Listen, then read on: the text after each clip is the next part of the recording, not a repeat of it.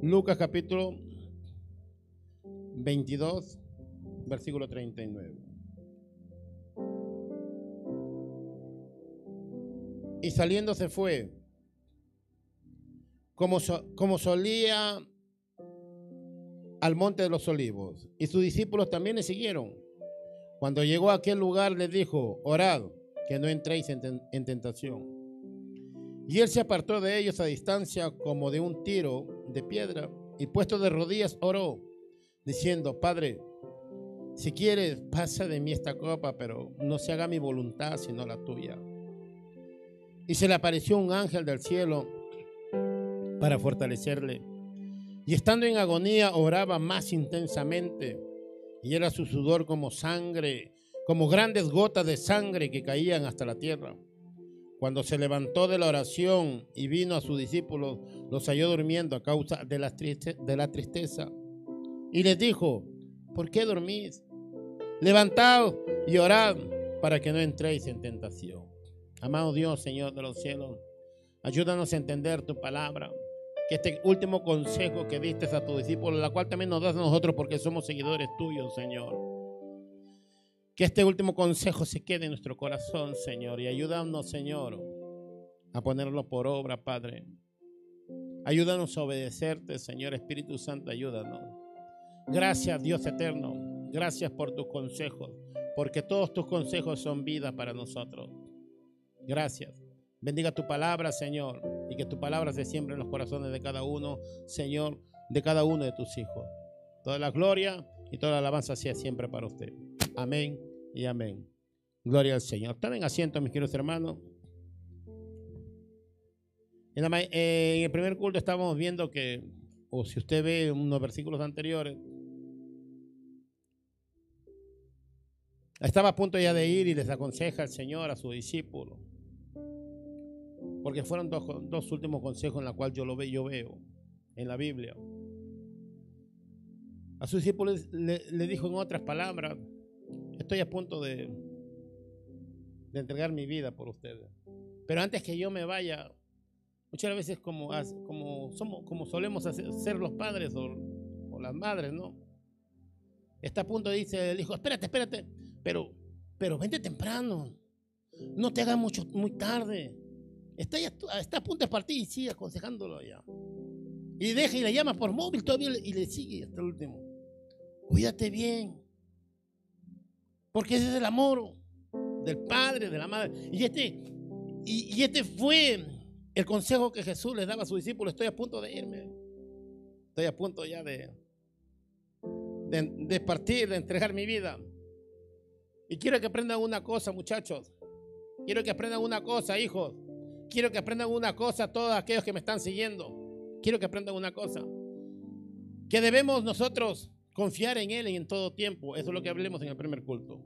Eso es el primer consejo. Aprender a confiar en el Señor en todo tiempo.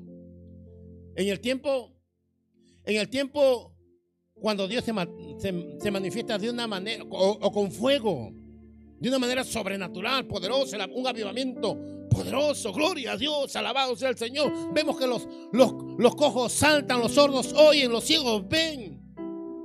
Vemos que los endemoniados son libres. Aleluya, gloria a Dios. Ese es mi Dios. Vemos que el fuego del cielo viene aquí, gloria a Jesús. Empieza un avivamiento. Los, los, los enfermos eran sanos, hermano. Gloria a Jesús. Esos discípulos, alabado sea el nombre del Señor. ¿Se acuerdan? Le dice, hijo, que yo una vez los mandé de misión. Los mandé y les dije que se vayan sin alforja, sin dinero, sin nada. Que se vayan tal cual están. Porque yo les voy a proveer. ¿Y les faltó algo? No, nada, Señor. Vimos, vimos tu poder, vimos todo. No nos faltó nada. Porque con Jesús no nos falta nada. Conforme dijo la meditación, teniéndolo a Jesús lo tenemos todo, hermano. Todo. Todo. Teniendo paz en nuestro corazón, que es Jesús, porque la paz que Jesús nos da no es la paz como el mundo nos da. Es una paz que permanece para siempre. Aunque haya dificultades en mi familia, haya dificultades en mi hogar, haya dificultades en mi trabajo, si esa paz está en mi corazón, me va a ayudar me va a ayudar a enfrentar las adversidades que se me presenten en la vida. Y le dijo muchachos,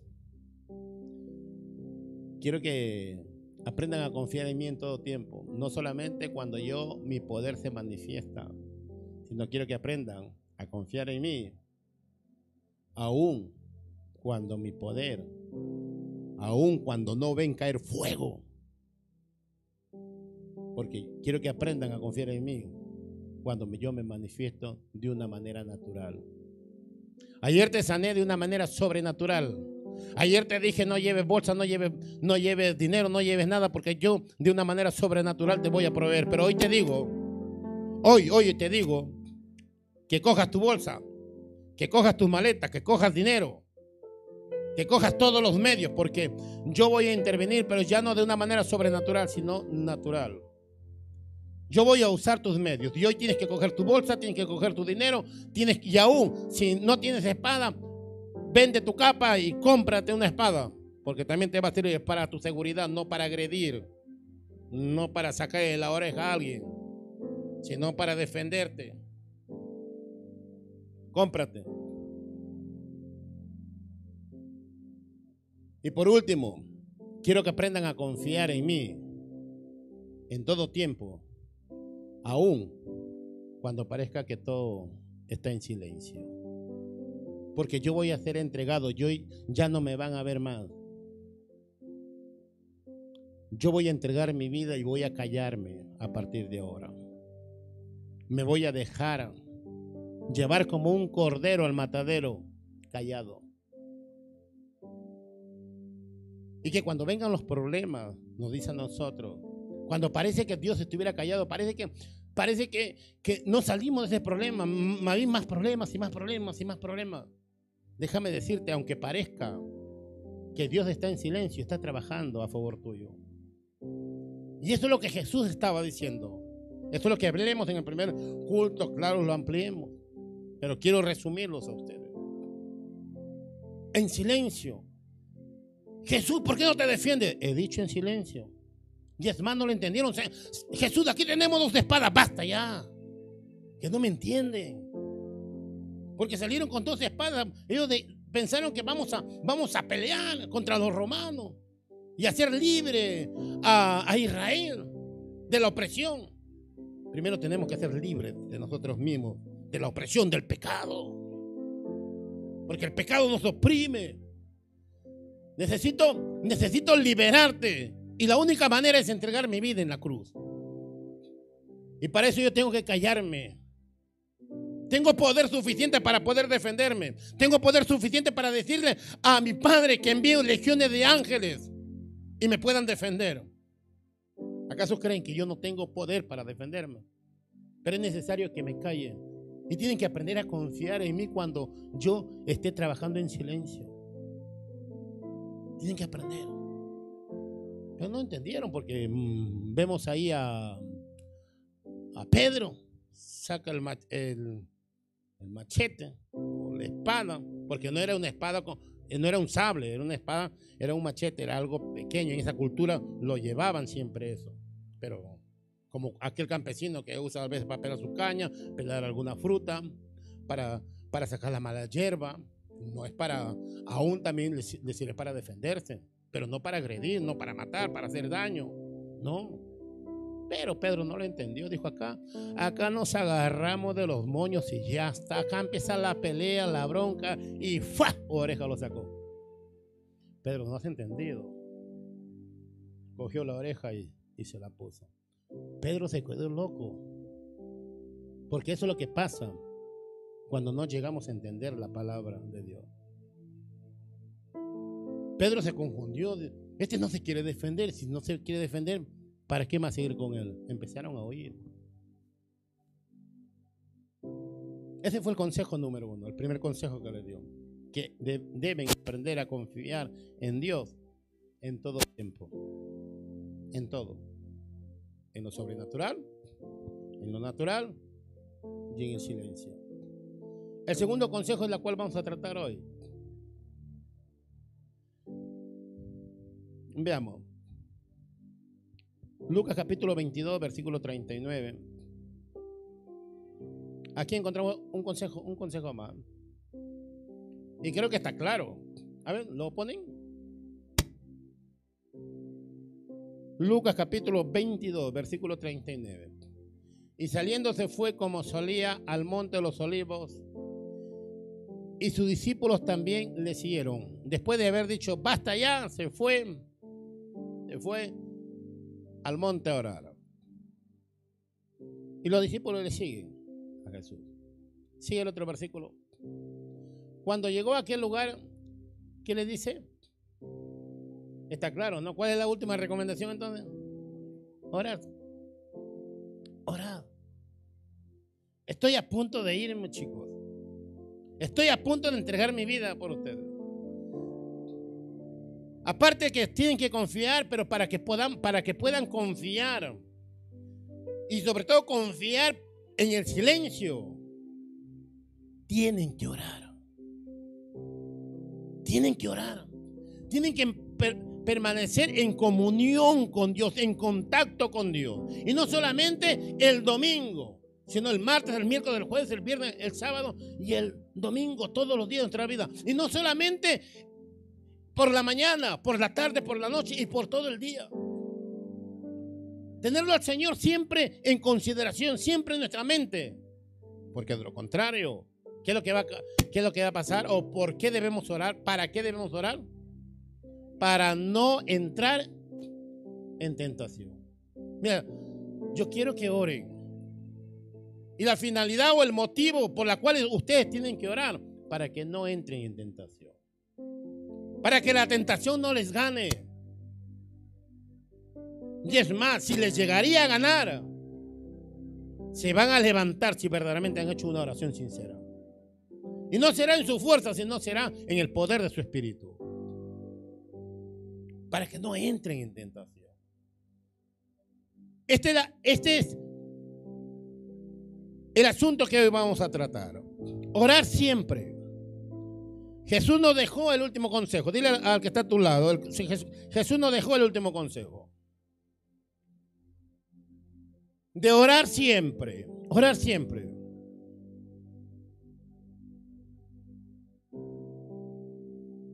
Vamos a ver que la, la palabra del Señor es la que también nos aconseja que debemos orar. En 1 Tesalonicenses capítulo 5, versículo 17. Mira lo que dice. ¿Qué dice? Orar sin cesar. No te he dicho solamente ciertos días, sin cesar. En todo tiempo, en todo momento. Cuando voy a ir al trabajo, a la hora de levantarme. No levantarme sin orar. A la hora de levantarme. Gracias Señor por un nuevo día. Gracias. Guárdame en este día, Señor. Guarda a mi familia. Cuida a mi esposa, cuida a mis hijos. En tus manos estamos, Señor. Al terminar el día, gracias, Señor, por todo este día que tú me has dado. Gracias, gracias por todo este día. Gracias porque con bendición estamos terminando todo este día, Señor. Gracias por el cuidado que tú le has dado a mis hijos, por el cuidado que tú tienes para con mi esposa, para con mi vida. Gracias por la salud que tú me das, Señor. Gracias por, este día. Al ir al trabajo, gracias, Señor. Un día más de trabajo. Ayúdame, Señor, a, a, a ser eficiente en el trabajo. Ayúdame a caer en gracia en mi trabajo. Al terminar el trabajo, cansado, sí, cansado. Gracias, Señor, por el trabajo que tú me has dado, Señor. Renueva mi fuerza, Señor. Gracias. En todo tiempo y en todo momento. Se dijo que si no permanecemos en Cristo, estamos perdidos. No llevamos fruto, estamos muertos en vida. La única manera de cargar nuestra batería es acercarnos a la fuente que es Cristo. Y si solamente la fuente es la iglesia de, los domingos, imagínate, hasta, el otro domingo yo ya no doy, no puedo, no sé usted. O sea, lo que hace que se practique religiosidad. Si se practica religiosidad, si se puede, porque simplemente es una costumbre, es una rutina que voy los domingos, ya está, cumplo y ya está. Pero no es eso, es una relación. Yo necesito del día lunes estar con Jesús. Necesito estar cargando mi batería constante, constante. Porque se, se va gastando. El móvil necesita, ya se va gastando, van, van, van, van cargándolo. Nos vamos gastando, ¿en qué nos vamos gastando? En las cosas que hay en el mundo. En el trabajo, con el esposo, con la esposa, con los hijos, en los estudios. Uno se va cansando. Entonces necesitamos permanecer en oración. ¿Para qué? Para que no seáis tentados. Efesios capítulo 6, versículo 18.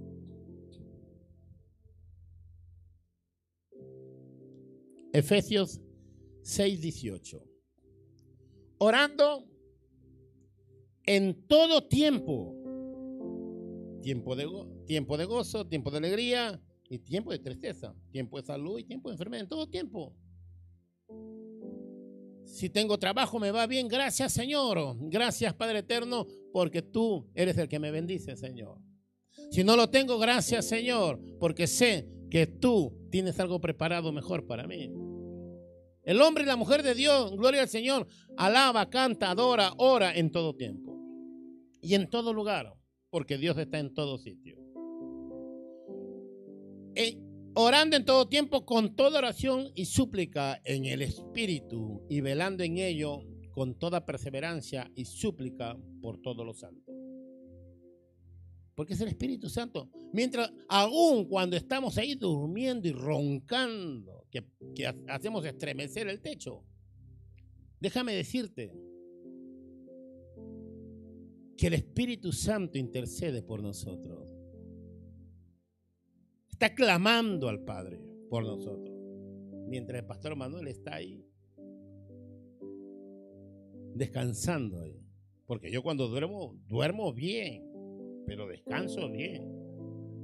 Que así se caiga el edificio, yo sigo durmiendo. Porque hay que dormir en paz. Porque es Cristo quien está en nosotros. Salmos capítulo 55, versículos 16 y 17.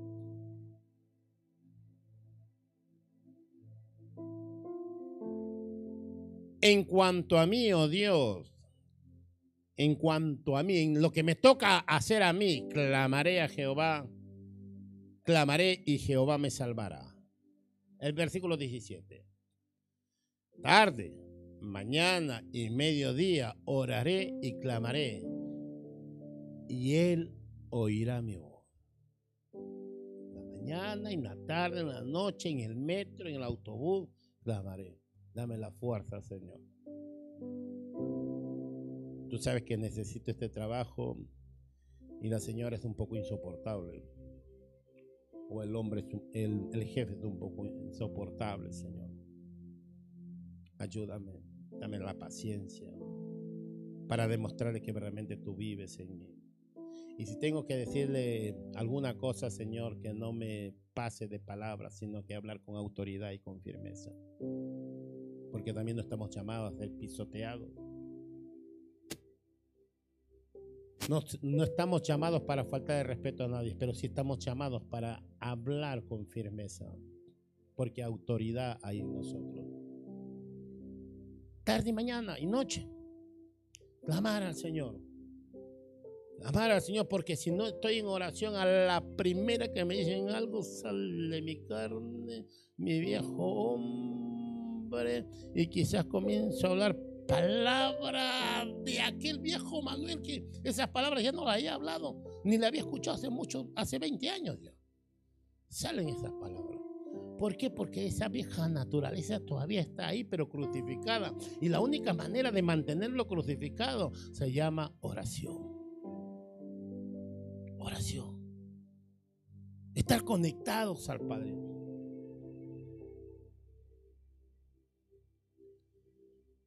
Primera de Timoteo capítulo 2 versículo 8. Primera de Timoteo capítulo 2 versículo 8.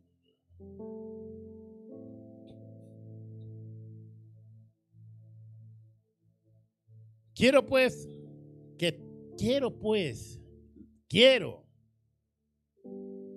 pues que todos los hombres oren en todo lugar. No solamente en la iglesia el martes. Y peor que no, no vienen ni el martes, peor ya. Imagínate, no sé cómo puedes llegar hasta el día o el otro domingo, y, mucho más, y falta un domingo, entonces, ¿cómo llega? Pero aún así, te puedes recargar tus pilas en casa, porque ahí está Dios. Ahí está Dios. Porque es todos los días, y todos los días no puedo venir al culto. Todos los días. Ruego y espero en el Señor que un día las puertas de la iglesia estén las 24 horas del día abierto. Para que cuando cualquier momento quieras, la puerta esté abierta. Pero para que esté abierto, se necesita finanzas. Quisiera que todos los días, de lunes a de, de domingo a domingo haya culto. Darle darle esa oportunidad de que la gente se congregue en cualquier momento, para que no haya excusa, en cualquier momento. No se puede venir por el Facebook, por las redes sociales. Ahí está. No puedo, pero me voy a las redes. Ahí estoy. Ahí estoy con mis hermanos.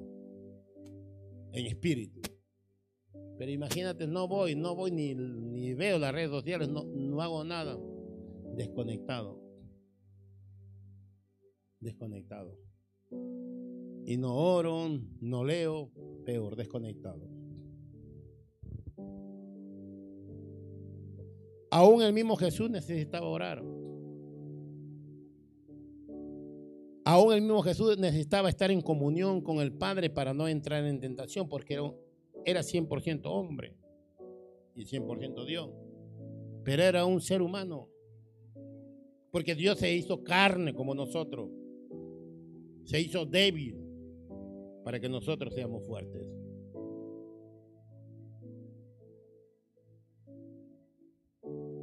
Necesitaba tener esa comunión con el Padre para no entrar en tentación y así terminar la tarea. La tarea. El trabajo que Dios le había, le había dicho que haga. ¿Y cuál fue el trabajo, la tarea? ¿O cuál fue el propósito por el cual vino la tierra? Para salvarnos. Entonces él necesitaba estar en conexión con el Padre para cumplir ese propósito, porque de lo contrario podía abandonar la carrera. Tú has nacido y estás en este mundo con un propósito. Y ese propósito tiene que cumplirse en tu vida. Pero para que se cumpla ese propósito en tu vida, es necesario que tenemos que orar porque de lo contrario seremos eliminados de nuestra carrera. Este se preparó para médico, pero no está, haciendo, no está ejerciendo para médico. ¿Qué hacen? Afuera. Hay un propósito y ese propósito se tiene que cumplir en tu vida, pero tenemos que tenemos que seguir luchando y peleando. ¿Y cómo lo hacemos? A través de la oración.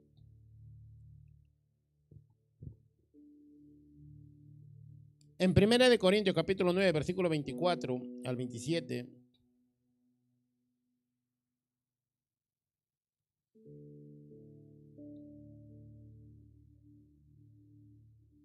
Primera de Corintios 9, 24. Esto es la vida. La vida es una carrera. Una carrera. Porque todos tenemos propósito y vamos corriendo uno de otra manera, otro de otra manera, porque tenemos un propósito. En el caso de Cristo, pues el propósito era salvar las vidas. El propósito de un padre, gloria al Señor, eh, proveer a, su, a sus hijos, enseñarles a sus hijos, es ser ejemplo para, ser ejemplo para sus hijos. Ese es mi propósito. Sacar adelante a mis hijos. Esa es mi tarea. Es por darte un ejemplo. El propósito de los hijos, gloria al Señor. Tengo un futuro que me está esperando adelante, hacia adelante y necesito obedecer a mi padre o a mis padres. Hay un propósito y si se plantea ese propósito, va luchando con ese propósito. Pero para eso necesita orar. Porque de lo contrario, ay, qué pereza levantarse, estudiar, a escuchar ese aburrido maestro, profesor. Qué pereza. Ay, trabajar por estos que a lo mejor cuando esté viejo me echarán. Ni cuenta me tomarán. No me importa. Porque mi esperanza no está en mis hijos, sino en Dios. No está en nuestros hijos. Está en Dios.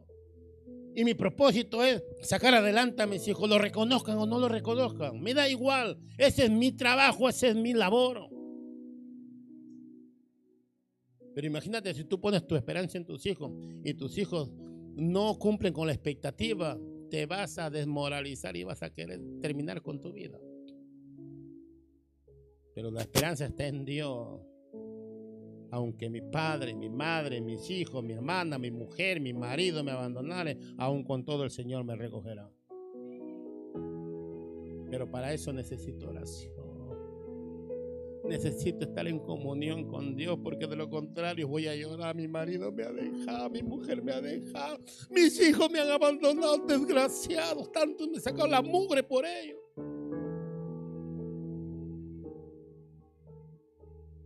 Pero nuestra esperanza está en el Señor. Necesitamos orar para no caer en tentación. ¿No sabéis que los que corren en el estadio todos a la verdad corren, pero uno solo se lleva el premio? Corre de tal manera que lo obtengáis. Que tu, que tu vida tenga propósitos, que no corras por correr, que no luches por, por luchar, que no vivas por vivir, porque, porque mi vida tiene un propósito. Sigue el otro versículo. Todo aquel que lucha el 25. Todo aquel que lucha estaba, creo bien, ¿no? Oh, no creo que se esté durmiendo, ¿no?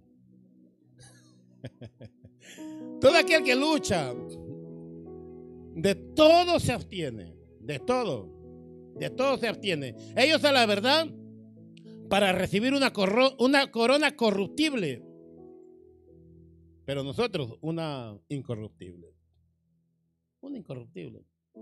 Lo está comparando la vida como una carrera. Sigue el otro versículo. Miren lo que dice. El 26. Así que yo de esta manera corro, yo de esta manera vivo. No como a la aventura, no como aquellas personas que no tienen propósito, porque yo tengo un propósito. De esta manera peleo, no como quien golpea el aire. No, no, no, no, yo sé a quién estoy golpeando. Yo tengo propósito. Sé por qué estoy en este mundo, sé por qué estoy en esta, en esta vida. Yo sé por qué Dios me ha dado vida y por qué me mantiene conmigo. ¿Sigue? Sino que golpeo mi propio cuerpo. ¿Y qué es lo que hago? Lo pongo en servidumbre. Lo pongo, mi vida la pongo al servicio de Dios en esta vida. Porque la vida es corta, hermano. Pero lo que, lo que Dios me ha ofrecido y lo que Dios tiene para mí, y es más, lo que Dios me ha dado, es vida eterna. Pero para eso yo lo golpeo. La pongo mi vida al servicio de Dios. ¿Y de qué manera lo pongo al servicio de Dios? ¿Cómo? Demuestro que mi vida lo estoy poniéndole al servicio de Dios. Es cuando mi vida la pongo al servicio de los demás. Es cuando mi vida la pongo al servicio de ustedes. Aquí estoy. Eso es, porque tengo un propósito. mi vida como padre lo pongo al servicio de mis hijos. Le pongo al servicio, me sacrifico por ellos, porque tengo un propósito. Y los hijos también se sacrifican por estudiar, porque tienen un propósito, si es que la tienen. Si es que no la tienen, pues ahí se queda. No sea que habiendo sido, ¿qué dice? Heraldo para otros, victorioso, poderoso, yo mismo venga a ser eliminado. Pero ¿por qué eliminado? ¿Por qué eliminado? Porque, porque si, si me descuido de la fuente que me da vida, de la fuente que me da energía, voy a caer en tentación y no voy a poder continuar en la carrera con el propósito por la cual yo estoy en esta tierra. Y voy a ser eliminado. Para casa antes del tiempo. ¿No quieres correr? Estás caminando tu vida sin propósito, hijo mío. Mejor es que estés aquí. Ven para acá. morir. Sí, el morir es ganancia, hijo. Acá. ¿O qué quieres dando, mm, siguiendo dando pena? Ven para acá. Ven para acá, porque papá nos ama, papá nos quiere, no quiere que nos perdamos. Ven para acá, hijo, ven para acá, hija. Ay, eh, el, pastor que está hablando, Job capítulo 22, versículo 15. Job 22, 15 al 16. Mira, claro, si mi hijo mi hijo se, pierde, ah, se está perdiendo y antes que se pierde no quiere continuar, pues está, bien está estorbando a los demás. Ven para acá, hijito. Mejor estar conmigo. ¿Quieres tú seguir la senda antigua que pisaron los hombres perversos? ¿Quieres, ¿Quieres como tus padres que hicieron lo malo, lo estaba haciendo? ¿Quieres continuar? ¿Quieres continuar como aquellos tus, tus antepasados hicieron lo malo? ¿Quieres, ¿Quieres seguir esa misma pisada? ¿Tú quieres continuar con eso? ¿Quieres seguir con eso? Porque yo no te he llamado para que hagas eso. Yo te, yo te he llamado para que, te, para que hagas bien, para que, para que sigas la justicia, no para que hagas el mal. Pero si quieres continuar con ese tipo de vida, quieres seguir en ese mismo camino que, que caminaron tus antepasados, que no me obedecieron, el versículo dice, ¿qué va a pasar? El 16 los cuales fueron, ¿qué, qué, fueron? Cortados antes de qué? Antes de tiempo. Cortados antes de tiempo, no, hijo. Venga. Estás conmigo antes del tiempo. ¿Por qué antes del tiempo? no, papá, todavía no termino mi carrera, pero ¿para qué te, para qué te voy a dejar si al final no estás haciendo nada por continuar en tu carrera? Antes del tiempo. Cuyo fundamento fue como un río derramado, como alguien que no tiene, no tiene propósito, no tiene sueño, no tiene nada. Amamos a nuestros hijos. Amamos. Amamos a nuestra esposa, a nuestro esposo, a nuestros familiares. Lo amamos. Pero Dios también nos ama. Y por amor a mí, si las cosas lo estoy haciendo mal, pues mejor papá me lleva.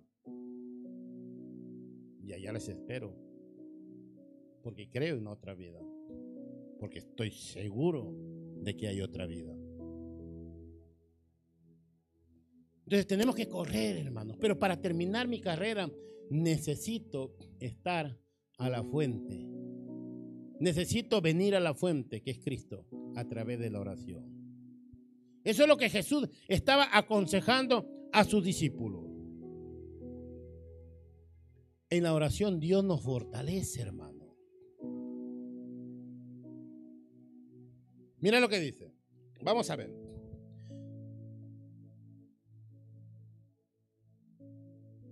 En el libro de Lucas, que es la lectura que hemos leído, el versículo 39, dice, saliendo se fue como solía al monte de los olivos y sus discípulos también le siguieron.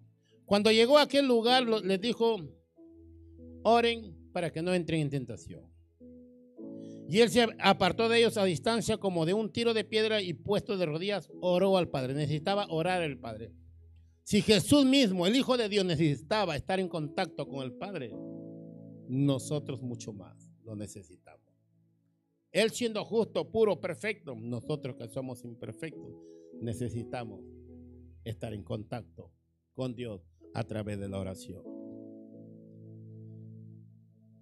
Diciendo, Padre, si quieres, pasa de mí esta copa, pero no se haga mi voluntad, sino la tuya. Padre, si quieres, pase esta copa, esta copa es amarga. Nosotros tenemos, escúcheme bien, nosotros tenemos una naturaleza caída.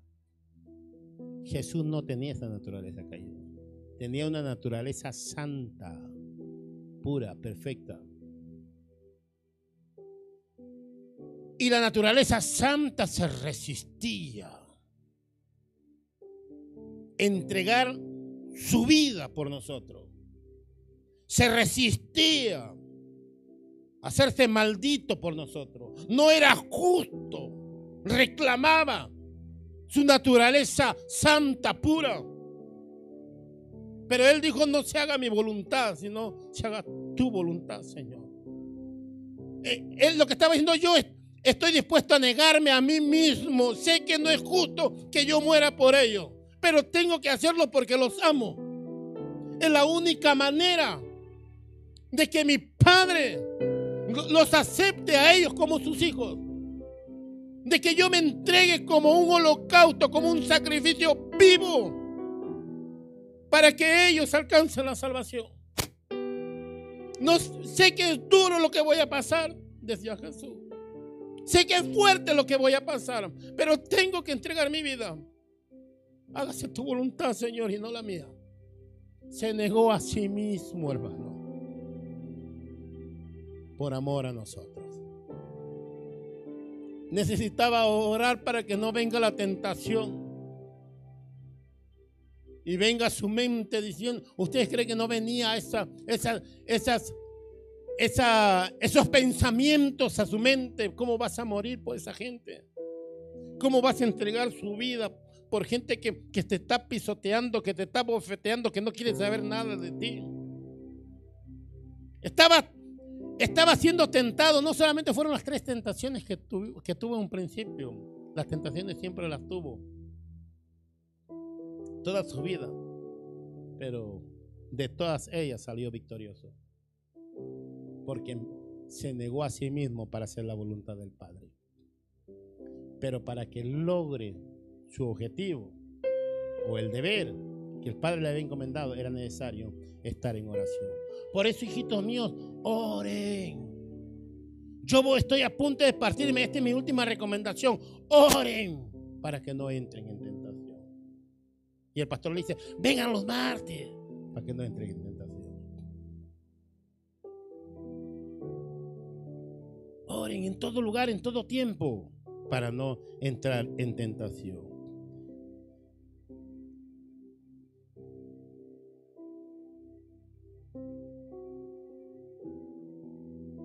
Cuando termina de orar, dice que se le apareció un ángel en el, versículo 43.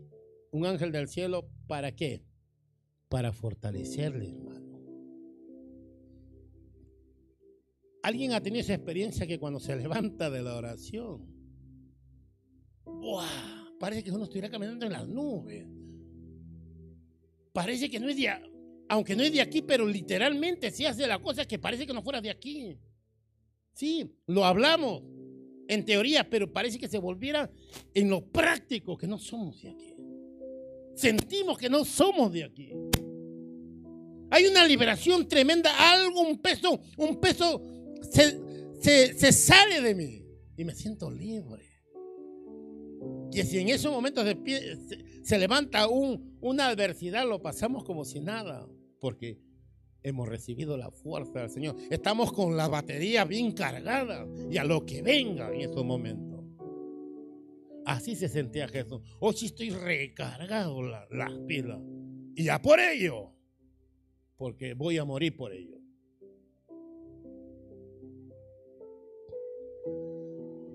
En la oración Dios nos fortalece. Hebreos capítulo 4, versículo 15 al 16. Porque no tenemos un sumo sacerdote que no se complace de qué? De nuestras debilidades. Él nos conoce, sabe, porque Él lo pasó, mi hermano. Él sabe. Sino uno que fue tentado en todo, según nuestra semejanza, según como somos nosotros, pero sin pecado. Y la única manera para poder llegar a este, hasta ese punto fue estar en contacto con el Padre. El otro versículo. Acerquémonos entonces, pues, confiadamente al trono de la gracia. ¿Y sabes para qué? ¿Para qué? Para alcanzar misericordia y gracia. ¿Para cuándo? Para el oportuno socorro. Para que cuando nos venga la prueba, para que cuando nos venga la tentación, estamos que firmes y fuertes y decirle no al diablo y sí a Cristo. No a la carne y sí a Cristo. Porque estamos bien cargados la batería. Y seguimos corriendo nuestra carrera.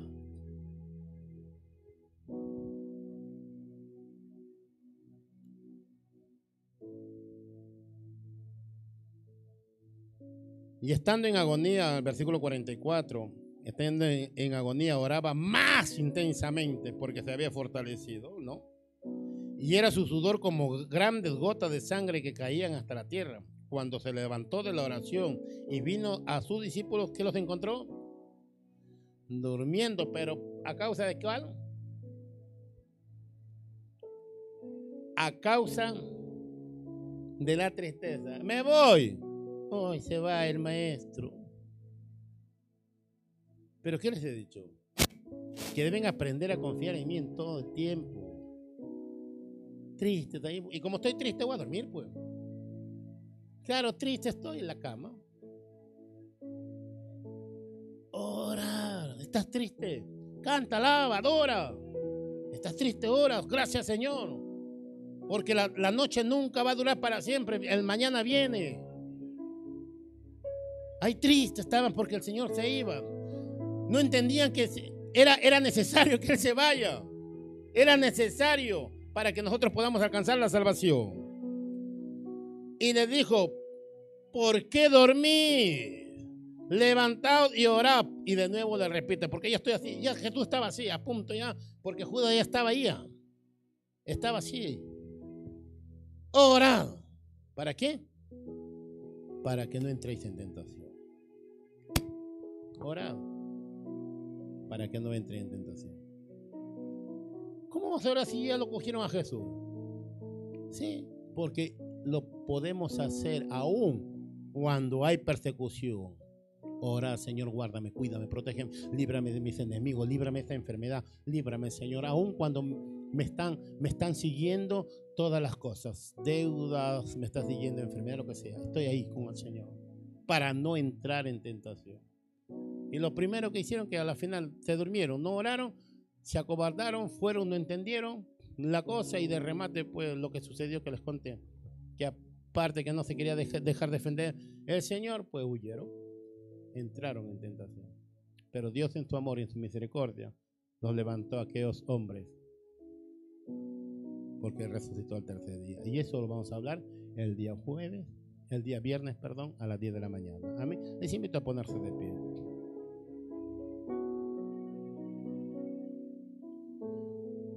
Orar siempre fue la última recomendación que Jesús dejó a sus discípulos antes de entregar su vida por ti y por mí. Y hoy vamos a elevar una oración. Padre, te doy gracias por tu consejo, Señor. Ayúdanos, Señor, a estar en oración en todo tiempo, Señor que cuando nos levantemos por las mañanas, Señor, ahí en nuestras casas, levantar nuestras manos y, darte las gracias por una oportunidad más que tú nos das, Señor. Orar por nuestros familiares, por nuestros seres queridos, orar por nuestros amigos, por la iglesia y por todo. Por la tarde, Señor, gracias por la fuerza que me sigues dando para poder soportar toda todo el sol o toda la jornada, Señor. Gracias. Ayúdanos, Señor, por la noche. Gracias, Señor. Gracias por todo este día muy bendecido y victorioso. Muchas gracias. Padre, ayúdanos, Señor, a ponerlo por obra lo que el último consejo que nos ha dado, que debemos orar sin cesar, orar siempre, Señor, en todo tiempo. Bendice, Señor, las vidas de tus hijos, Señor que permanezcan en oración, que permanezcan en contacto, en contacto con el Señor todo el tiempo en sus casas, en sus trabajos, en el metro, en el autobús. Ayúdanos, Señor. Renueva nuestra fuerza, Señor, cuando nuestros cuerpos se van cansando. Renuévalo, Señor.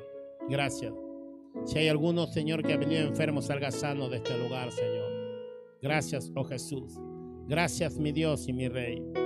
Despídenos de tu casa, pero no de tu presencia. Llévanos con bien a nuestros hogares y que tus santos ángeles acampen alrededor de cada uno de nosotros. Gracias, mi Dios y mi Rey, toda la gloria y toda la alabanza sea al Padre, sea al Hijo y sea al Espíritu Santo. Gloria a Dios, gloria a Dios, gloria a Dios, gloria a Dios.